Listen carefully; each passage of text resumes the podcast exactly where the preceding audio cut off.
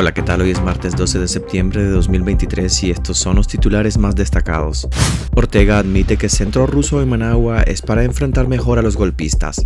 El régimen compra a 200 córdobas las firmas de apoyo al proyecto Bioclima para acceder a los millones del Fondo Verde. La ONU pide liberar a los presos políticos y permitir la salida de quienes quieran abandonar Nicaragua. Un grupo de presas políticas inicia huelga de hambre en la esperanza.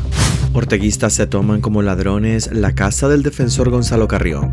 Soy Edwin Cáceres y les doy la bienvenida. Ortega admite que Centro Ruso en Managua es para enfrentar mejor a los golpistas.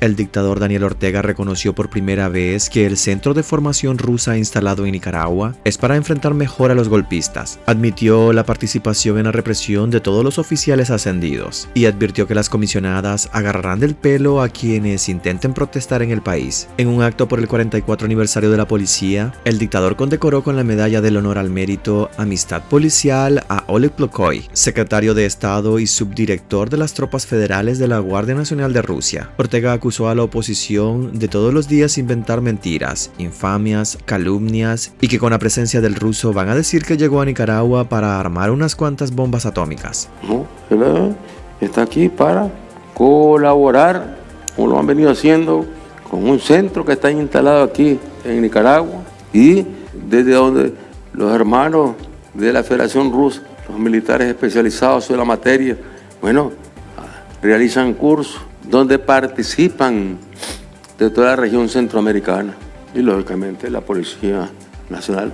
¿Para qué? Para enfrentar mejor al narcotráfico, al crimen organizado, para enfrentar mejor a los golpistas, para enfrentar mejor a los terroristas. Claro que sí.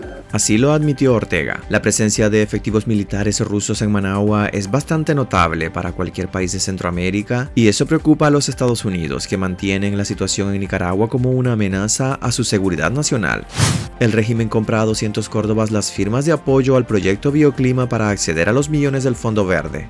El régimen de Daniel Ortega está pagando 200 córdobas a los habitantes de comunidades indígenas de Nicaragua para que firmen a favor de la ejecución del proyecto Bioclima con el que pretende acceder a 116.6 millones de dólares bloqueados desde julio pasado por la Junta Directiva del Fondo Verde del Clima. Cuando llegan, la gente ingenuamente da la firma a cambio de los 200 córdobas o la provisión de comida, pero realmente los comunitarios desconocen el proyecto, aseguran a Despacho 505 líderes indígenas. Con el bloqueo de los fondos verdes a Nicaragua, al régimen de Daniel Ortega se le dio un plazo de 120 días que vence en el mes de octubre para arreglar algunas inconsistencias en el proyecto y se le recomendó la ejecución de una consulta libre, previa e informada, la identificación de un actor independiente que supervise las acciones del proyecto y el uso transparente de los recursos. En ese sentido, desde el mes de agosto, funcionarios del régimen visitan las comunidades indígenas del Caribe Norte y ofrecen el pago de 200 córdobas a los comunitarios para que den su firma y número de cédula en respaldo al proyecto Bioclima, acción climática integrada para reducir la deforestación y fortalecer la resiliencia en las biosferas de Bozaguas y de Río San Juan. Tras el bloqueo de los fondos, el régimen comenzó a tratar de cumplir con los requisitos, realizando consultas amañadas, dicen otros líderes comunitarios consultados por este medio. Antes de la ejecución del megaproyecto, los comunitarios indígenas exigen al régimen el saneamiento de sus territorios a través de la expulsión de colonos invasores que destruyen sus comunidades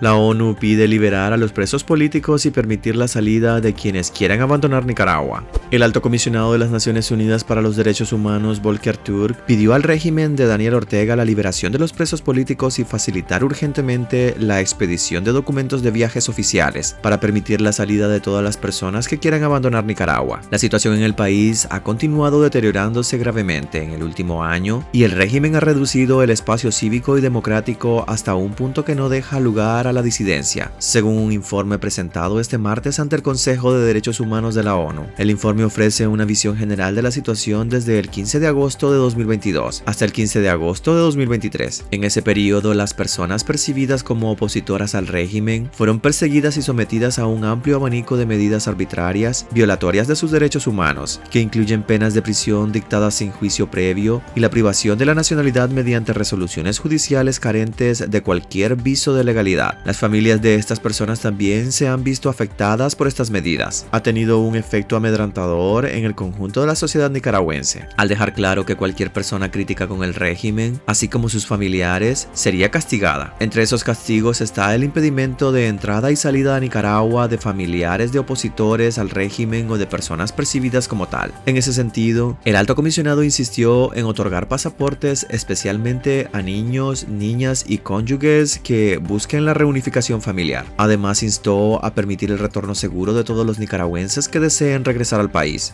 Un grupo de presas políticas inician huelga de hambre en la esperanza. Las presas de conciencia demandan acceso diario al patio de sol, acceso a agua potable y asistencia médica después de que la dictadura de Daniel Ortega y Rosario Murillo les negara este derecho y las mantiene aisladas en celdas de castigo. De acuerdo a organismos de derechos humanos, el régimen Ortega Murillo mantiene en las cárceles a 16 mujeres acusadas en juicios fabricados por diferentes delitos. La última arremetida fue la detención de tres estudiantes de las universidades Juan Pablo II y la Universidad Centroamericana UCA.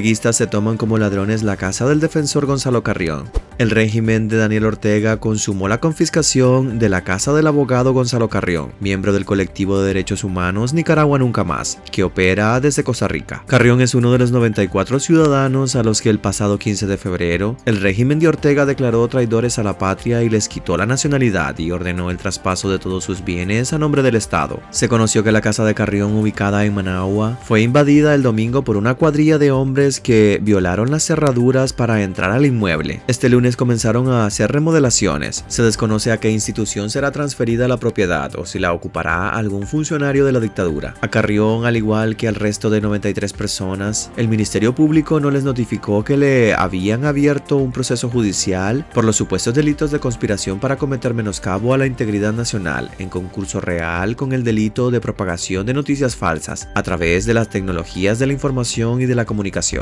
Hasta que quedaríamos este martes. Gracias por acompañarnos y recuerden visitar nuestra web despacho505.com para ampliar y conocer más noticias. Y también en nuestras redes sociales nos puedes encontrar como Despacho505. Que tengan un excelente día.